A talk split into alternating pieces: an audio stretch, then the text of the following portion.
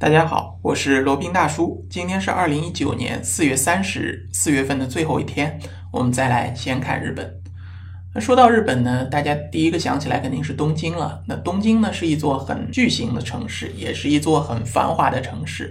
而且呢，在我们的直观印象当中啊，东京的人会很多。确实啊，东京这座城市呢，拥有超过一千三百万的人口。呃，是一个很大的数字啊。当然，对于国内像北上广深一线城市来说，还算是一般。但是呢，由于东京的面积不算是太大啊，一共也就两千多平方公里，所以说呢，人口密度其实还是相当高的。那比较而言呢，上海大概有两三千万人口吧，但是上海的面积呢有六千多平方公里，所以说，如果是说到这个人口密度的话，东京和上海呢密人口密度是差不多的。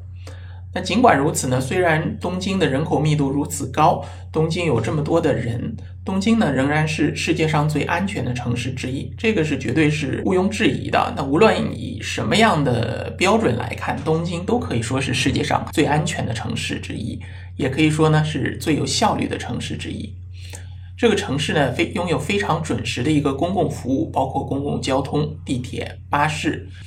还有非常多的这些公共服务设施，包括足够的餐厅、酒店、公寓。那作为东京的政府，东京市政府，他们是如何管理这些人口的呢？如何让这一切都做得井井有条呢？那今天罗宾大叔就想来揭秘一下，或者说想来简单介绍一下啊。那首先前面讲到过的，东京的人口密度其实已经是相当高了。差不多有每平方公里六千多人，虽然这个数字绝对算是比较大的，但是跟其他一些人口密度更大的，比如说像印度的孟买、菲律宾的马尼拉比起来呢，东京还相对来说是一个比较宽敞的城市啊。尤其它的建筑，尤其它的住宅和商业区分布的比较合理，所以说呢，除了一些非常地标的地方以外，比如说像涩谷啊、银座这些地方，其他地方呢还相对可以。大家都知道，东京这边其实也是有着很多的那种一户建的，就是不是在核心区域的那些地方有很多一户建，有就是独栋的 house，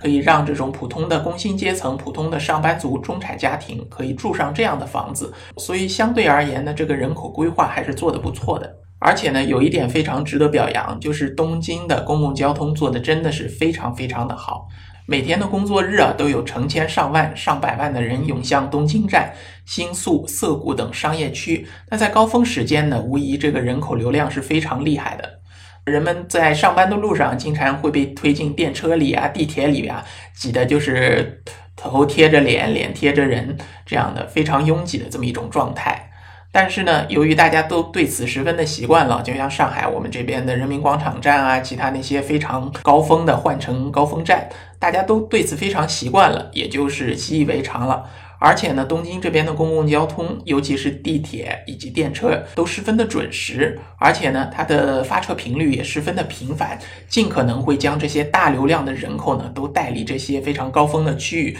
散布到各个商业区去上班。所以说，总体来讲呢，受惠于这些公共交通，所以呢，在这些高峰流量的地方，总的来说还算是井井有条，虽然大家都还会蛮挤的。而且呢，就像前面所讲的，这些东京人大家都已经习惯了这些拥挤了。我记得在《哆啦 A 梦》有一集里面，就是主角大雄以及机器猫呢，跟着大雄的爸爸去上班，想要体验一下他的上班生活。然后就看到爸爸呢，在非常拥挤的地铁里面自得其乐，感觉非常的不能说是如鱼得水吧，至少说是非常的习惯。那大雄非常不解啊，他说：“在地铁上这么拥挤，你怎么感觉还不是太难受呢？”那大雄的父亲就说：“那真的是习惯了嘛，几十年上下班都是这样的。”所以说呢，大家都习惯了这种焦虑感，这种压迫感就显得非常低了。那还有一点啊，日本的建筑呢，往往会利用空间方面会做到极致啊，尤其像在这些核心的商业区，它的高楼大厦真的是非常多的。在我印象当中呢，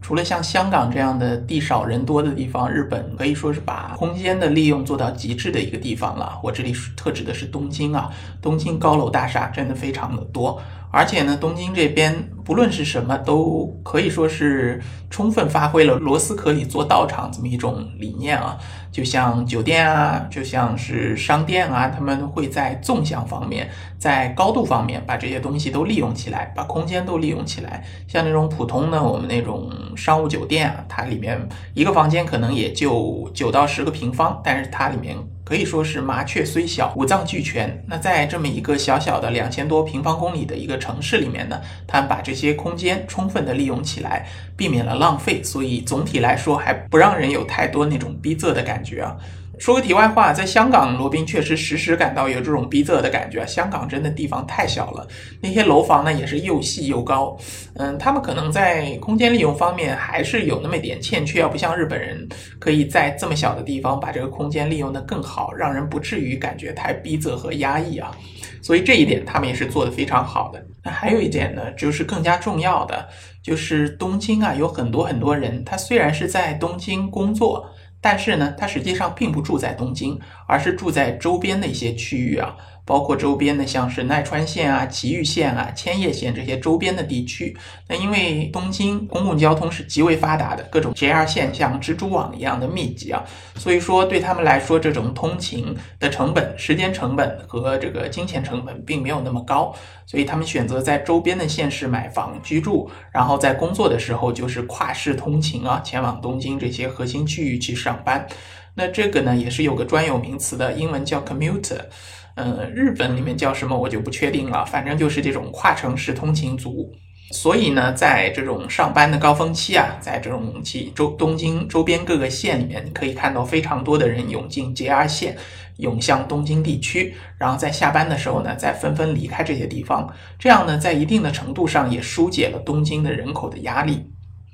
那虽然东京因为这种人口众多、地方狭小，感觉有那么一些拥挤啊，但是呢。呃，我觉得还是一个非常值得前往的这么一个地方啊，可以说是日本。非常值得前去的前几位的城市之一。那除了日本的这些自然风光、自然景点以外呢，我建议一定要去一次东京。呃，像大阪，大家肯定都会去啊，去那边买买买啊，去那边吃东西啊，去周边的像京都、奈良啊这些地方去观光。那东京呢，一定也要去。我觉得也是体验大城市一种不同的生活，大城市一种不同的风格的一种很好的体验吧。当然了，看完这个大城市的风光，周边的风光也是值得一看的了。这边有很多很多的公园，像非常有名的上野公园啊，像那个新宿御苑啊，像其他这些公园都是非常非常多的。那去了那边呢，可以过个两三天城市里面的休闲时光，就这种对比感，我觉得也是非常不错的吧。好了，那今天就简单讲了一下东京为什么在有很多人口、很多居民、人口密度又非常大的情况下，能够做到一切井井有条、一切有条不紊。好了，那今天的闲看日本呢，就先到这里，我们下期再聊。接下来是罗宾大叔的广告时间，罗宾大叔可以提供如下的收费服务，包括日本自由行、深度游的定制服务。以及日本经营管理移民的咨询办理服务，包括经营管理移民 DIY、经营管理企业托管安心服务、购入旅馆经营托管安心服务，以及赴美生子、赴加生子的咨询服务、赴美生子城市签的代办服务，以及美国、加拿大十年旅游签证的代办服务。还有呢，就是希腊购房移民服务，也叫希腊黄金签证项目。二十五万欧元，希腊买房送一家三代绿卡，还有瓦努阿图绿卡捐赠项目，瓦努阿图入籍捐赠项目是全世界最经济、最快、最省心、最没有移民间的移民项目。以上所有的服务和罗宾大叔特别独家干货，都可以在罗宾大叔的个人官网三 w 点罗宾大叔的全拼点 com 上看到。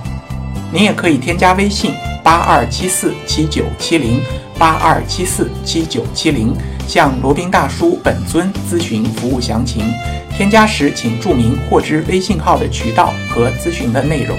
谢谢大家。